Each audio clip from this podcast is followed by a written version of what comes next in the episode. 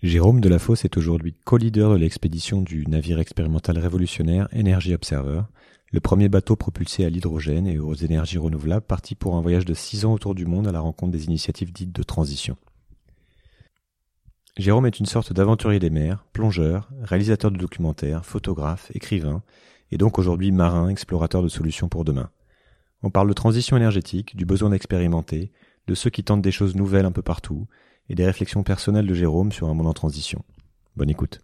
On va dire que Energy Observer, c'est vraiment euh, le symbole de notre, notre prise de conscience. Nous, aujourd'hui, on a complètement oublié à quel point c'était difficile de produire cette énergie. À bord du bateau, j'ai pu voir un petit peu de près euh, les contradictions, les paradoxes de cette transition énergétique. Bonjour Jérôme. Bonjour. Euh, bah, merci de, passer euh, ces, ces, quelques minutes ou cette heure, voire euh, avec moi, pour pouvoir parler de, ton projet Energy Observer. Enfin, c'est ton projet que tu partages avec d'autres personnes, évidemment. Donc, on va pendant, on va parler d'énergie, on va parler d'hydrogène, on va parler de la mer, de navigation, de, de transition. Pour commencer, est-ce que tu peux te, te présenter avant qu'on parle de ton projet, un peu de comment te, ce que tu fais, comment t'es arrivé là? Moi, je suis Jérôme de la Fosse. Je suis euh, donc euh, moi, je suis euh, chef d'expédition à bord d'Energy Observer. Ça fait euh, une vingtaine d'années que j'explore les océans euh, à la rencontre donc de la biodiversité, des hommes aussi.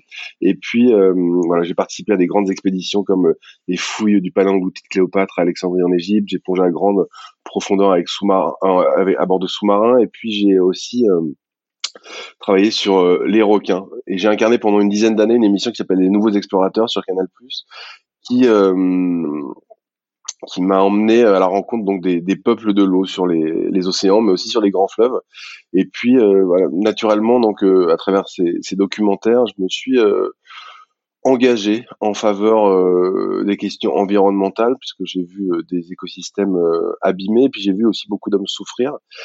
Ah il y a eu un moment donné où, on va dire, je me suis retrouvé euh, un petit peu dans un cul-de-sac euh, où je ne pouvais plus euh, finalement euh, euh, supporter d'être toujours dans le constat et j'ai eu besoin de passer à l'action. Et, euh, et, un jour, j'ai donc mon ami Victorien Russard, qui est le, capitaine et fondateur d'Energy Observer, qui m'a appelé, qui m'a dit "Écoute, j'ai l'idée de ce, ce, bateau incroyable qui sera un bateau autonome qui fonctionnait au, aux énergies renouvelables euh, et qui nous permettrait voilà, d'explorer les océans sans les abîmer.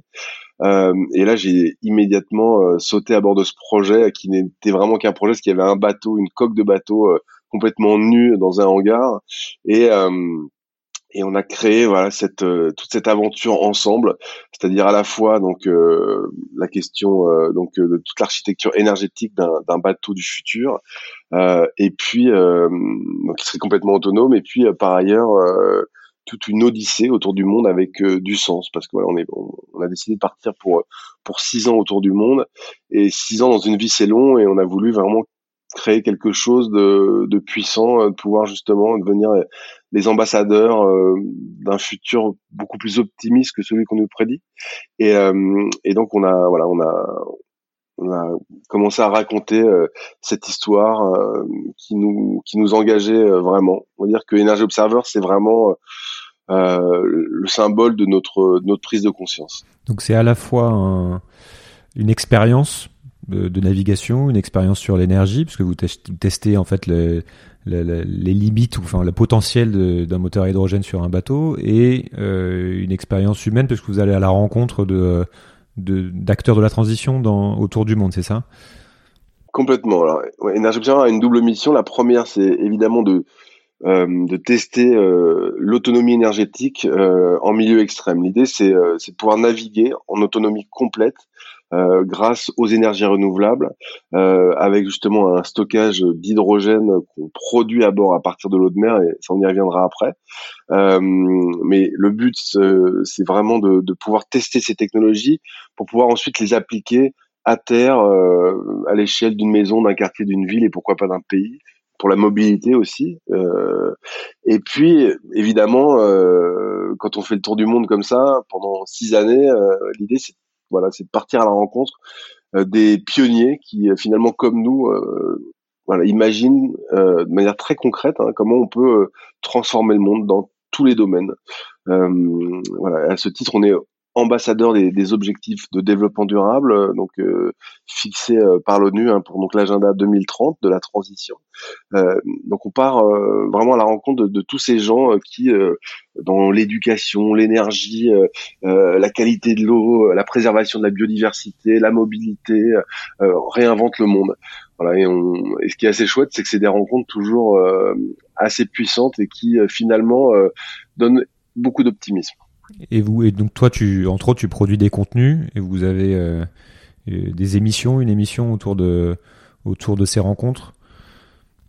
Tout à fait. Alors moi, je suis d'un côté chef d'expédition en tant que, on va dire, explorateur de la bande. C'est, je suis un petit peu la boussole du bateau, c'est-à-dire que j'oriente un petit peu, euh, voilà, les, les destinations en fonction de ce qu'on peut y trouver, avec toute l'équipe bien évidemment. Et puis euh, à côté de ça, euh, moi je suis réalisateur de films et donc je, raconte cette histoire en images, euh, voilà, à travers plusieurs types de contenus, des documentaires pour la télévision qu'on réalise avec Canal+, et puis mais aussi une web série accessible à tous sur internet qui s'appelle Énergie Observer Solutions, qui sont des, rencontres avec tous ces, ces femmes, ces hommes qui trouvent des solutions pour demain.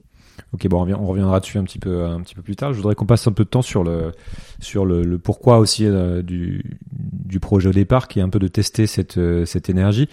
Euh, en, introduction, est-ce que tu peux me dire qu'est-ce que tu perçois, qu'est-ce que tu comprends du défi énergétique mondial dans les, dans les années à venir En fait, on en est où? Pourquoi c'est, pourquoi on parle de défi énergétique? Moi, pour le résumer, je, je, je repartirai des millions d'années en arrière. Et euh, tous les stocks euh, d'énergie fossile euh, disponibles aujourd'hui, c'est des stocks qui ont mis des millions, euh, des centaines de millions d'années à, à, se créer. Euh, nous, dans notre société, on va dire moderne et, contemporaine, on a, on va dire, quasiment épuisé ces stocks en, en, à peine un siècle. et ça, ça, je trouve, prouve bien euh, notre rapport euh, à l'énergie. C'est-à-dire qu'on pense aujourd'hui que l'énergie c'est quelque chose euh, voilà d'immatériel, abondant, dont on dispose de manière infinie. Hein. On sait qu'on a on rentre chez nous aujourd'hui, on appuie sur un interrupteur et puis voilà, la, lumière est, là, on démarre sa voiture, on va à la pompe à essence, on, on fait le plein, sans vraiment trop se poser de questions. Alors qu'en réalité, euh, si on regarde la nature, parce que je pense qu'aujourd'hui la, vraie problématique de l'humanité, c'est d'avoir perdu euh, euh, ce contact, ce lien pourtant si intime avec la nature.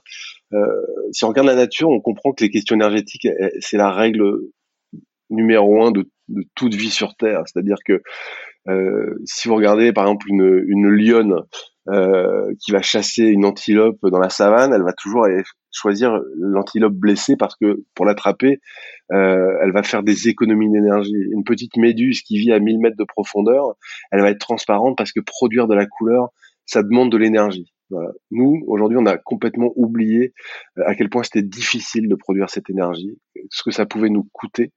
Et c'est là, on va dire, notre échec principal. Aujourd'hui, je pense que la règle numéro un, c'est de se rappeler que la meilleure énergie, euh, c'est celle qu'on ne consomme pas.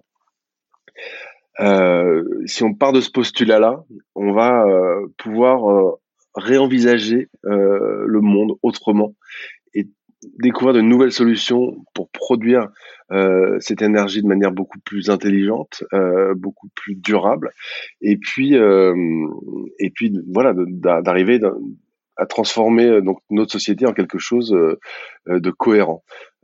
donc nous, on travaille évidemment à, bord d'énergie observateur sur les énergies renouvelables, qui sont pour nous la solution, mais la problématique aujourd'hui des énergies renouvelables, c'est leur intermittence. C'est-à-dire, qu'est-ce qu'on fait quand il n'y a plus de vent, quand il n'y a plus de soleil? Et nous, ce qu'on souhaite euh, depuis le départ dans cette aventure, c'est euh, justement trouver une réponse à cette problématique-là. Euh, Énergie Observer, donc j'explique en, en, quelques mots comment ça fonctionne. C'est un navire donc euh, qui vise cette autonomie énergétique, donc qui fonctionne avec des panneaux solaires, euh, le vent aussi. On, on, a à bord des, des ailes euh, intelligentes hein, qui sont plus proche d'ailes d'avion que de, de voile. on a aussi des hydroliennes. nos hélices peuvent se transformer en hydroliennes pour produire de l'énergie quand on surfe sur les vagues, par exemple, ou quand on est uniquement propulsé par nos ailes. Et puis, et puis il y a donc le stockage de cette énergie. Donc on a un stockage court terme, donc qui est fait de, de batteries euh, de puissance, donc qui nous permettent de, de, de, stocker euh, sur 24 heures euh, l'énergie qu'on produit. Et puis aussi donc la vie du bord, l'électronique, voilà, tous nos systèmes embarqués. Et puis un stockage long terme. C'est un peu notre grande réserve d'énergie qu'on va utiliser euh, vraiment en, cas de coup dur.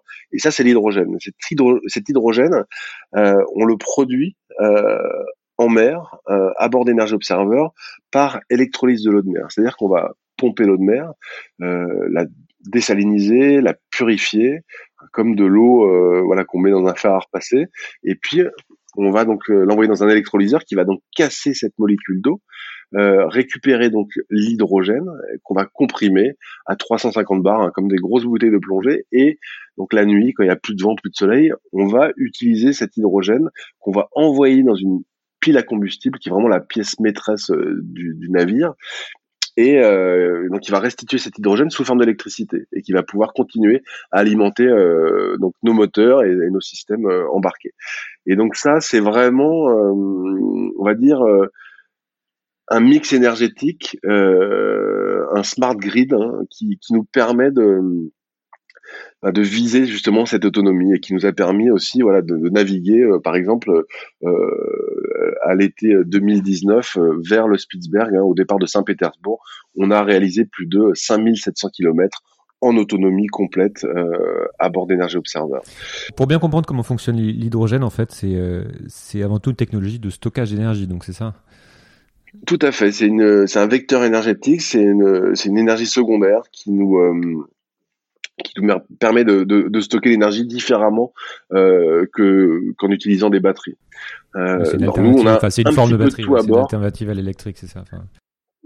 Voilà. Ce qui, ce qui est très intéressant euh, dans, dans l'hydrogène, c'est que c'est c'est que c'est l'élément le plus abondant dans l'univers. La problématique des batteries aujourd'hui, alors il y a, je sais qu'il y a des nouvelles technologies comme des batteries au, au sodium qui sont en train d'être euh, euh développées euh, actuellement et qui pourraient être vraiment une solution révolutionnaire. Mais aujourd'hui, le problème des batteries, c'est que ça, ça nécessite des minerais euh, et donc on se retrouve confronté quelque part à la même problématique euh, de ressources euh, finies, hein, comme les énergies fossiles, alors que l'hydrogène, euh, c'est ce qui compose, on va dire, l'univers, ce qui nous compose nous, à, même nous-mêmes notre corps à 80%.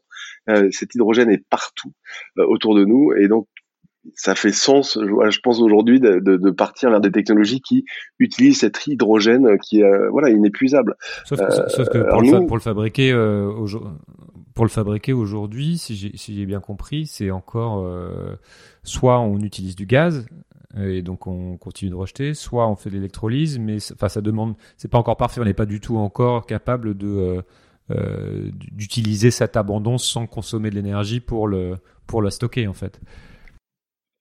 Bien sûr. Alors aujourd'hui, on est dans un, on est face à un grand défi, c'est pouvoir justement euh, produire cet hydrogène. Aujourd'hui, ce qu'il faut comprendre, c'est que 95% de l'hydrogène que vous trouvez sur le marché, c'est ce qu'on appelle de l'hydrogène gris. C'est utilisé hein, dans l'industrie, euh, c'est beaucoup utilisé. Euh, puis de toute façon, même cette technologie de pile à combustible existe depuis le 19e siècle. C'est ça qui est, qui, est, complètement fou. Quoi. Euh, et donc la problématique, c'est ça, c'est qu'on utilise des énergies fossiles pour euh, pour le produire. Nous, à bord d'Energy Observer, on, on, produit de l'hydrogène vert, c'est-à-dire vraiment de l'hydrogène produit à partir d'énergie renouvelable et euh, de l'électrolyse de l'eau de mer euh, et ou de l'eau douce, voilà, mais de l'eau en général. Donc ce qu'il faut comprendre, c'est que évidemment, euh, on est dans une transition, donc donc c'est euh, c'est toute une technologie qui reste à développer, mais euh, qui est d'abord très prometteuse parce qu'aujourd'hui, euh, à travers euh, l'hydrogène council, euh, euh, il y a les plus grands groupes aujourd'hui industriels se sont se sont regroupés pour justement développer des solutions hydrogène.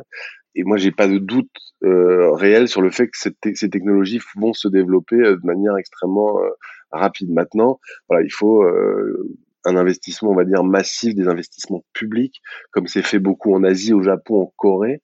Euh, les Coréens ont récemment investi 3 milliards euh, voilà, dans un plan hydrogène. Euh, voilà, donc c'est vraiment aujourd'hui. Pour, pour ouais. Ce qu'il faut construire en fait la problématique, c'est que, enfin, c'est comme toutes les problématiques qu'on a avec le renouvelable. Là, ce qu'il faut comprendre, c'est qu'aujourd'hui, il faut arriver à faire entrer euh, l'hydrogène dans le quotidien euh, des citoyens. C'est-à-dire que, ça devienne véritablement euh, une, une, alternative aux, énergies fossiles à laquelle tout le monde est habitué. Et ça, c'est essentiel, je pense, après même pour voilà pour toute transition que, que les gens soient familiarisés avec l'hydrogène qui aujourd'hui parfois fait un petit peu peur parce que les images qu'on a de l'hydrogène c'est euh, voilà c'est la bombache c'est euh, le Zeppelin Hindenburg voilà. Alors que moi à bord du bateau hein, j'ai parcouru on a on a parcouru plus de 18 000 milles nautiques, on n'a jamais eu le moindre problème avec l'hydrogène. Euh, moi, les ingénieurs ont beaucoup plus peur à bord d'un incendie de batterie que, que du stockage d'hydrogène.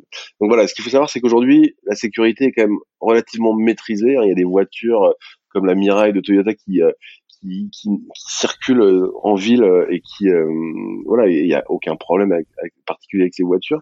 Ok. Je voudrais justement qu'on a qu'on continue un peu sur cette euh, notion de transition énergétique. Euh, dont on entend pas mal parler justement. Effectivement on a, on a pas mal toutes les boîtes d'énergie tous les il y a beaucoup d'industriels ou enfin on entend partout parler de transition énergétique comme euh, euh, une nécessité mais aussi comme quelque chose qui est possible. Toi c'est quoi ton point de vue là-dessus? C'est-à-dire pour le pour le passage à l'échelle de, des énergies renouvelables comme substitut au pétrole? Parce que si je regarde un peu, tu vois, aujourd'hui, on a, je crois, 80, 85% du, mix énergétique euh, primaire mondial qui est basé sur les énergies fossiles. Euh, je crois que c'est plus des, des, trois quarts ou des deux tiers, des trois quarts de, la production électrique. On est renouvelable, je crois qu'on est autour de 4-5%. Et en même temps, si tu veux, on a un défi euh, à la fois énergétique et climatique. Je sais pas, partons sur le climatique, où on doit rester sous les 2 degrés. Ça veut dire réduire de 30% nos émissions en 10 ans. Donc ça voudrait dire très très très rapidement être capable soit de diminuer notre consommation d'énergie, soit de faire cette fameuse transition énergétique avec du renouvelable, avec du propre, qui, enfin du zéro émission comme on dit, euh, mais à une échelle qui, qui paraît démentielle. Euh, donc je, je, je, me pose la question en fait du discours de cette transition énergétique pour savoir à quel point en fait ça nous enferme dans euh, dans, dans cette image dans ce fantasme qui est que oui, on va pouvoir maintenir nos modes de vie, on va pouvoir consommer toujours autant d'énergie avec euh, avec l'électrique, avec l'hydrogène, etc. Toi, t'en dis quoi tout ça? Quel est ton point de vue là-dessus? Moi, je pense que nous, ce qu'on essaie de prouver à, bord de notre bateau, déjà, c'est qu'on peut vivre exactement de la même manière euh, grâce aux énergies renouvelables. Nous, on vit de manière extrêmement confortable, euh, et ça, c'est un point très important parce que je pense que personne n'est prêt à revenir en arrière. Voilà. Après, arriver à changer un petit peu ses comportements, ça c'est extrêmement important. Euh, nous, par exemple, à bord du bateau, c'est des cas concrets mais qui sont assez intéressants, euh, qui nous permettent en tout cas de changer notre rapport à l'énergie. C'est que par exemple, pour aller d'un point A à un point B, on sait qu'on a besoin de tant d'énergie, d'accord? Et à ce moment-là, euh, bah, nos, nos ingénieurs ont développé par un petit software à bord euh, où euh, si par exemple on se fait un café, et eh ben le bateau va très légèrement ralentir, voilà, pour rester dans la même consommation énergétique. Euh, notre problématique, c'est qu'on veut aller toujours plus vite, euh, alors que, en gros, ce qu'il faudrait apprendre à faire, parfois, c'est un petit peu ralentir pour pouvoir atteindre nos objectifs.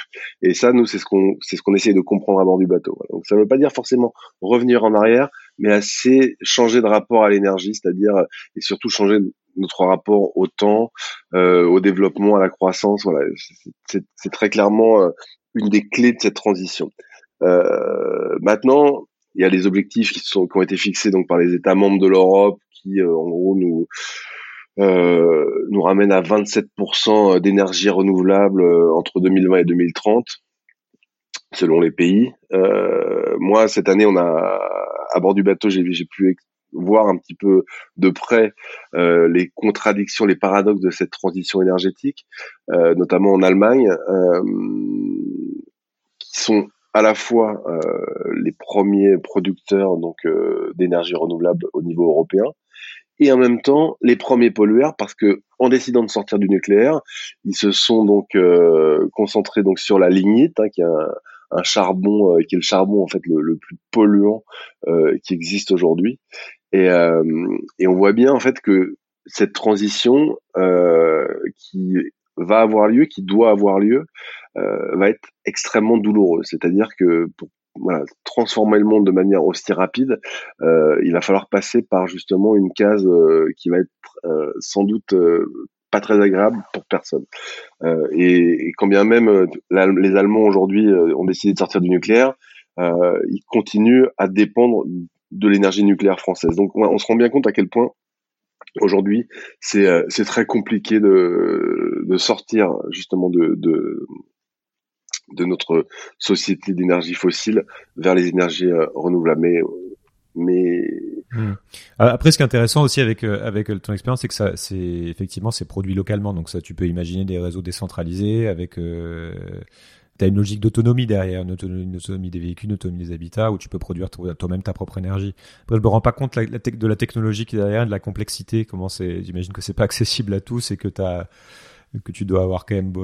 on n'est pas dans du low tech là. Ah non, on n'est pas du tout dans du low-tech. Non, non, mais donc ce que je voulais dire, c'était qu'aujourd'hui, euh, en tout cas pour euh, aller vers cette transition, la, la vraie, la, la, la, vraie, les vraies premières mesures à prendre, donc c'est des investissements publics pour arriver déjà à transformer ces infrastructures. Aujourd'hui, par exemple, à Paris, on a, euh, il y a trois stations, euh, trois stations hydrogène. Euh, voilà, dans les aéroports, il y en a une euh, à l'Alma, notamment, et et on s'imagine bien qu'il il en faut beaucoup plus pour pouvoir justement euh, commercialiser des voitures hydrogène. Et voilà, et ça, il y a un certain nombre de, de, de groupes comme Air Liquide, comme Engie qui travaillent justement sur ces questions-là. Euh, moi, ce qui m'impressionne, c'est aujourd'hui la manière dont euh, euh un groupe comme Engie a décidé de s'engager justement vers euh, la production d'hydrogène vert. C'est un groupe qui fait 70 milliards d'euros euh, et qui et, et, et, qui a cette volonté affichée voilà, de, de, de, transformer entièrement son modèle pour aller justement vers euh, vers des solutions digitalisées, décentralisées. Et ça, ça, je trouve que ça, ça donne beaucoup d'espoir, voilà, de, de voir euh, que des groupes privés comme celui, comme celui-là, euh, voilà, misent sur sur ces technologies. Ça me semble essentiel. Maintenant, très clairement, une société euh, voilà décarbonée, euh, c'est effectivement une société euh, avec un, un modèle complètement différent de production. Aujourd'hui, c'est vrai que c'est tout est centralisé. Euh, Aujourd'hui, c'est comme tu viens de le dire, demain, n'importe qui pourra créer sa propre énergie à partir et la stocker euh, grâce donc euh, ce qu'on fait à bord d'un énergie observeur par exemple, ça pourrait vraiment être demain une maison, c'est-à-dire des panneaux solaires, une éolienne et puis donc de l'électrolyse, euh, non pas de l'eau de mer, mais euh, sur le réseau euh, d'eau pour stocker justement cette énergie et, on, pourra la nuit par exemple restituer cette énergie sous forme d'électricité, voilà, à la demande quand on en a besoin. Quoi. Mais ce qui est, ce qui est intéressant, c'est que chaque citoyen demain pourrait devenir le producteur de son énergie. Et ça, je trouve que c'est oui, la promesse est belle. Au-delà même, la promesse est belle, mais même au-delà, au-delà, au-delà même de, la question énergétique, euh, sur des, ça nous emmène vers d'autres valeurs, des valeurs de paix. Hein. Aujourd'hui, ce qu'il faut savoir, c'est que toutes les guerres euh, depuis euh, le 19e siècle sont liées au charbon, au pétrole, aux énergies fossiles. Quoi. Donc, si demain chaque chaque homme, femme devient producteur de son énergie, ça change complètement. Donc, on, on, parle un petit peu aussi de l'autre aspect du projet, donc qui est le fait que vous allez à la rencontre de des personnes qui, qui montrent différents, euh, qui sont qui vont à l'origine de différentes initiatives euh, euh, pour répondre aux ODD, c'est ça de, de l'ONU. Qu'est-ce qui t'a le, est-ce que tu peux me dire un peu où, où est-ce que vous avez été, le, qui vous avez rencontré, qu'est-ce qui, qui t'a le plus marqué ou le plus enthousiasmé dans, dans les différentes choses que tu as pu voir? Alors, c'est très difficile parce que de, de choisir vraiment, euh, voilà, une expérience. On, a rencontré beaucoup de gens euh, vraiment passionnants. Non, moi, ce qui, moi, ce qui m'intéresse, en tout cas, euh, surtout avant tout ça, dans, dans, dans ces démarches, c'est voilà, on me demande souvent, moi, si je suis optimiste. Euh, c'est vrai que quand on est, voilà, quand on s'intéresse un peu aux questions d'environnement, c'est difficile d'être optimiste. en général, je réponds que si j'étais optimiste, je serais pas là où je suis en ce moment. Maintenant, euh, on va dire que ce qui m'a le plus étonné, c'est de voir déjà euh, le nombre d'initiatives partout dans le monde qui existent pour cette transition. Il y a des gens, souvent voilà anonymes, qui se lèvent le matin en se disant bah moi je vais faire quelque chose, je vais faire ma part. Et ça c'est vraiment c'est un formidable message d'espoir. Et notamment, on était en Tunisie en, en, en 2018 à bord d'Energy Observer. Euh, donc euh, première euh, démocratie, je sais pas, mais première, on va dire constitution euh, post-printemps arabe. Et là, j'ai vu qu'il y avait des gens dont la priorité aujourd'hui était de sauver leur environnement. des gens qui ont parfois pour survivre et, permettre à leur famille de, de, de vivre, d'autres chats, en tout cas des priorités plus immédiates que les questions environnementales. Il y en a qui ont compris à quel point justement c'était essentiel. Et, voilà, il y a un homme qui qui a Mabrouk Jabri, euh, qui a donc une, une ONG qui s'appelle Terre et Humanisme, euh, qui travaille à l'oasis, euh, à la restauration de l'oasis de Chénini, qui est une oasis maritime, qui est en train de mourir qui était vraiment un lieu de un, paradis sur terre il y a encore 30 ans et qui est devenu aujourd'hui une, une, poubelle complètement asséchée voilà. Et ce monsieur bah, lui s'est battu pendant 20 ans et aujourd'hui en tout cas grâce à à, à la chute du régime a le droit de s'exprimer et puis euh, et puis s'engage véritablement euh, euh, pour sauver son, son environnement et son écosystème. Et ça, je, et surtout, j'ai rencontré beaucoup de jeunes autour de lui qui s'engagent à ses côtés. Et ça, j'ai voilà, c'est vraiment quelque chose qui m'a vraiment marqué. Euh, après ça, j'ai beaucoup aimé euh, notre voyage en Europe du Nord, euh, où j'ai rencontré, voilà, il y a eu pas mal de solutions, mais ce qui est intéressant, c'était le rapport à la nature, où, très clairement, euh, c'est une question centrale euh, dans le débat politique, c'est une question centrale euh, pour les citoyens. et je trouve que dans la crise que traverse l'Europe actuellement, une Europe où on voit quand même deux forces euh, politiques émerger qui d'un côté euh, euh, sont le populisme et, et, le et les écologistes. Voilà, moi je me rends compte qu'il y a vers le nord de l'Europe un espoir que les questions environnementales puissent permettre à l'Europe de sortir de la crise, justement de cette crise, mais par le haut. Et ça, pour moi, c'était, je trouve que c'est c'est un, un, vrai message d'espoir aussi parce que parce qu'aujourd'hui, euh, ça nous ramène aux objectifs de développement durable. Si on s'intéresse pas aux autres, euh, si on s'intéresse pas à ce qui se passe ailleurs, on, on sortira jamais euh, de, cette, de cette impasse dans laquelle on se trouve. Et, et toute cette dimension de coopération, ce rapport aussi aux, migrants hein, qui viennent se réfugier, voilà, dans les, dans les pays du Nord, ben, pour beaucoup là-bas, c'est c'est pas un problème, mais plutôt une solution. Et justement, c'est des, des, forces vives avec des gens, euh, voilà, qui ont envie de, de s'en sortir. Et voilà. Et, et, ça, c'était vraiment euh, euh, des rencontres extrêmement puissantes. Hein. Je vois par exemple un, un, homme qui a, qui a créé une, une société euh, qui vend des glaces qui sont euh, fabriquées et commercialisées par des, des, des, migrants. Par exemple, il y avait un migrant qui venait de, de Syrie, euh, voilà, qui a traversé toute l'Europe à pied, qui se retrouve aujourd'hui euh, avec un emploi. Et c'est vraiment une voie d'insertion euh, dans, dans la société. Et donc ça, par exemple, c'est, je trouve que c'est extrêmement important euh, de ne laisser personne derrière soi dans cette transition. Il faut vraiment avoir un, un regard. Après, c'est ce que tu disais aussi, que ce qui est intéressant dans les ODD, c'est que c'est un ensemble d'objectifs qui euh, pris séparément en fait ne fonctionne pas, mais qui donc qui forme une espèce d'écosystème ou en tout cas un système qui fait comprendre que le lien qu'il y a entre les différents sujets. Complètement. L'interrelation entre ces objectifs de développement durable, elle est essentielle. Euh, on voit par exemple euh, que l'égalité homme-femme, par exemple, l'égalité entre les sexes, c'est un facteur de développement de la transition phénoménal. On voit dans des pays comme le Soudan, par exemple, il y a euh, une initiative qui a été euh, prise euh, dans un village à 300 km de quoi, dans une petite ville à 300 km de Khartoum, où on va aider, par exemple, les femmes euh, on va les éduquer, on va leur apprendre l'agriculture, on va elles vont reprendre une vraie position euh, euh importante dans leur euh, dans leur famille et, et, dans leur euh, communauté. Et en général, quand on, on donne le pouvoir aux femmes, il y a que des bonnes choses qui se passent après. Et ça, typiquement, c'est aussi, je trouve, des, voilà, des, un moyen très intéressant de, de, de voir à quel point on peut euh, voilà transformer la société en changeant voilà notre regard par exemple euh, eh ben, sur sur les femmes dans certains pays où, où elles ont une condition euh, extrêmement difficile. Sismic, c'est à la fois un, j'essaie un peu de faire de la prospective, en tout cas de l'anticipation. et aussi de regarder ce qui est souhaitable et ce qui ne l'est pas.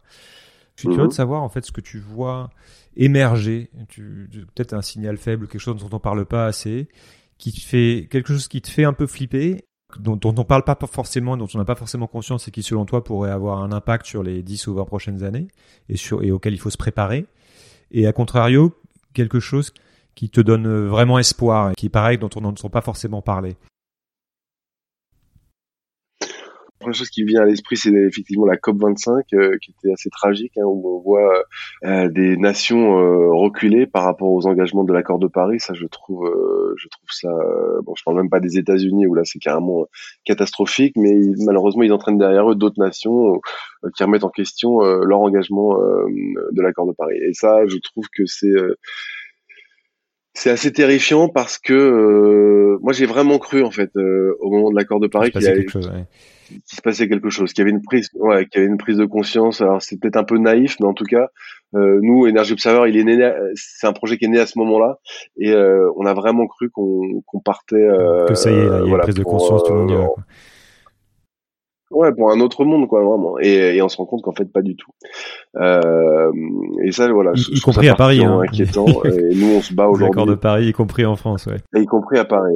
Oui, bien sûr. Mais après, il y a les Indiens qui avaient l'air plutôt motivés euh, en 2015, là, qu'ils sont un petit peu moins, etc., euh, etc. Donc, donc ça, pour moi, c'est vraiment dramatique. Après, je pense que on n'a pas conscience du tout de la de ce qui nous attend. Euh, pourtant, quand on voit ce qui se passe en ce qui s'est passé en Australie là, euh, voilà, qui sont des manifestations extrêmement euh, claires hein, de, de, de l'avenir qui nous attend. Quand moi j'étais au Spitzberg, quand on voit les glaciers euh, du Spitzberg hein, qui sont, parce que nous on a, on a vraiment choisi d'aller au Spitzberg avec le, le navire parce que c'est euh, l'épicentre du changement climatique. C'est là que euh, la Terre se réchauffe quatre fois plus vite qu'ailleurs dans le monde. Et, euh, et donc on a été voilà voir ces glaciers qui pour certains fondent et avancent donc dans l'océan en fondant de, de, 16 mètres par jour, ce qui est ce qui est colossal. Voilà, là on, là on voit vraiment euh, euh, ce qui est en train de se passer. Et je pense que malheureusement dans notre quotidien, c'est très difficile de, de pouvoir le matérialiser, surtout dans les, les pays occidentaux. Euh, voilà, et, et, je pense qu'on n'est pas encore euh, assez dans dans une perspective de résilience. Euh, voilà, moi j'ai envie de voir des gens plus soudés parce que je pense que la communauté c'est quelque chose qui pourra vraiment euh, nous aider à, nous en sortir. Voilà. Après, ce qui me donne espoir, c'est euh, des initiatives. Encore une fois, euh, on était euh, en Angleterre, j'étais à, à, Totnes, donc est la ville en transition qui, qui, a été initiée par Rob Hopkins, voilà, qui est un personnage absolument passionnant, qui a, qui a vraiment euh, mis en place euh, avec euh, les habitants de Totnes un système justement de résilience qui permettra donc aux hommes non pas d'aller se réfugier comme il le dit si bien avec dans, dans, la montagne avec quatre années de réserve de papier toilette, des fusils et des boîtes de faillots en gros, mais justement de pouvoir se, se, souder et pour travailler ensemble à, justement à, à, faire face au choc. Et, et pour lui c'est vraiment la seule euh, issue pour l'humanité. Euh, et, ce que j'ai trouvé très intéressant, surtout là-bas, et ce qui donne vraiment espoir, c'est qu'on se rend compte que pour que ce système fonctionne, donc c'est un système d'économie circulaire, c'est un système de euh, voilà de, d'agriculture. bon, oui, il y a, plein, il y a plein de, de, sujets qui sont abordés à Totnes, mais ce qui est très intéressant, c'est de voir que quand 30% des habitants d'une ville s'engage dans ce processus, en fait, le pari est gagné. Et, euh, et en ça, c'est euh, c'est une vraie réussite. Et ça permet justement aussi de comprendre que euh, voilà que quand, quand on, peut arriver euh, à changer euh, la donne sans forcément emmener tout le monde avec soi. Et, et ça, ça on va dire que c'était une vraie découverte pour moi. Tu dis que tu dis que finalement t'as pas besoin d'embarquer tout le monde d'un coup. Quoi. Une grande minorité peut suffire. Ouais. Voilà, une minorité suffit et le reste suit quoi. Après, euh, voilà, j'ai rencontré aussi un autre homme qui était euh, qui, est, qui, est, passionnant au Bénin, euh, qui s'appelle Godfrey Zamujo, qui est un homme qui a voilà, qui a un passé assez, une, une, histoire assez forte, voilà, qui est un, descendant d'esclaves, né au, au Nigeria, revenu aux, États-Unis, puis reparti en, en, Afrique. Aujourd'hui, il est au Bénin. Il a monté une ferme qui s'appelle Songhai et qui est une ferme systémique où en fait ils sont en autonomie complète et donc ils arrivent sans aide financière de quelques fondations que ce soit.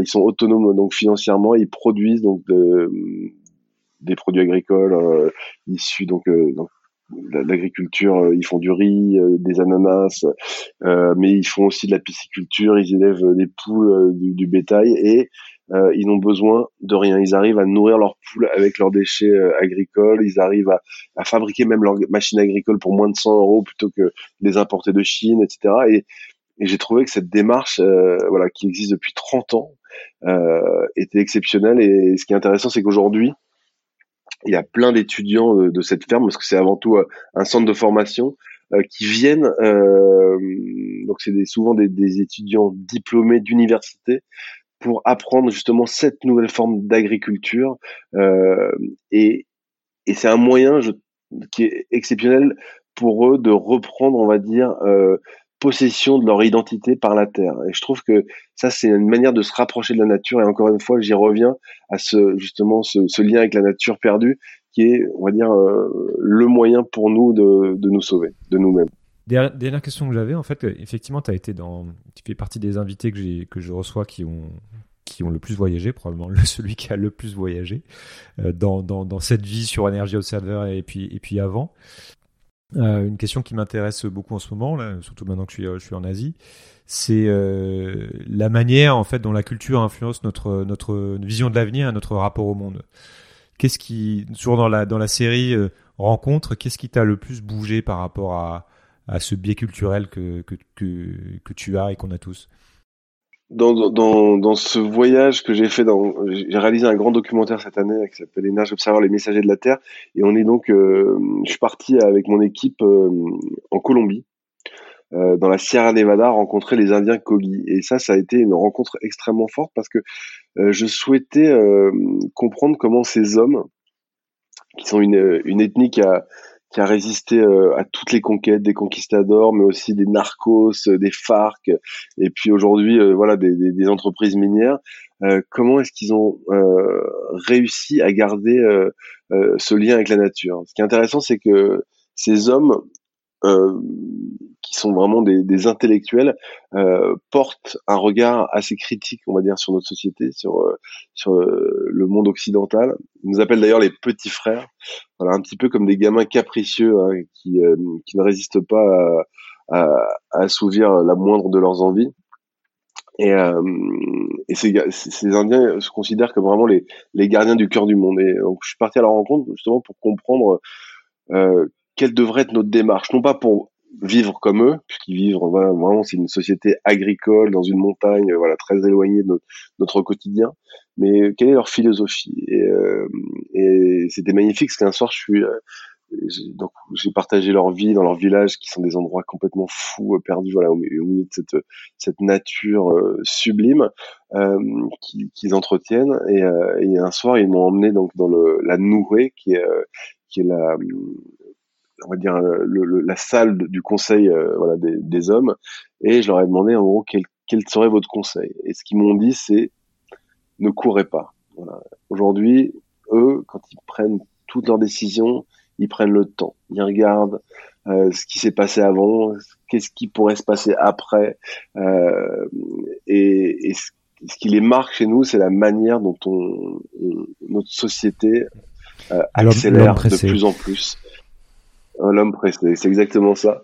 Et, euh, et voilà, ils, m'ont dit cette très belle phrase en disant ne courez pas, ainsi vous pourrez commencer à vivre comme le vent. Et euh, moi j'ai trouvé que c'était une phrase très belle et, finalement très proche de ce qu'on de ce qu'on vit à bord d'Energy Observer, parce que justement ce, ce, voyage à bord de ce bateau c'est euh, une sorte d'éloge de la lenteur parce que on va pas très très vite à bord de, de ce bateau, mais ça nous permet justement de, de, regarder la nature, de reprendre contact avec elle, et ça, on va dire que c'est, euh, je pense, un des plus beaux euh, cadeaux qui nous a été fait depuis le départ de, de cette aventure, c'est-à-dire euh, de, de, changer justement euh, de paradigme et d'accepter, sans doute d'aller moins vite pour pouvoir aller voilà de manière beaucoup plus sûre vers la route qu'on s'est qu'on s'est fixée. Merci beaucoup Jérôme. Merci beaucoup d'avoir pris le temps d'écouter cet épisode. N'hésitez pas à découvrir les autres épisodes déjà publiés dans lesquels j'explore d'autres points de vue, d'autres clés de lecture sur les forces à l'œuvre qui feront le monde de demain. Vous pouvez vous abonner à ce podcast sur votre appli préférée pour être sûr de ne rien rater, et je vous invite aussi à laisser un commentaire ou un avis, 5 étoiles si possible, sur Apple Podcasts ou iTunes pour m'aider à rendre ce podcast visible. Vous pouvez retrouver cet épisode sur sismic.fr avec toutes les références citées, ainsi que d'autres liens pour continuer à creuser les sujets évoqués. C'est Sismic, c'est demain et ça bouge. À bientôt.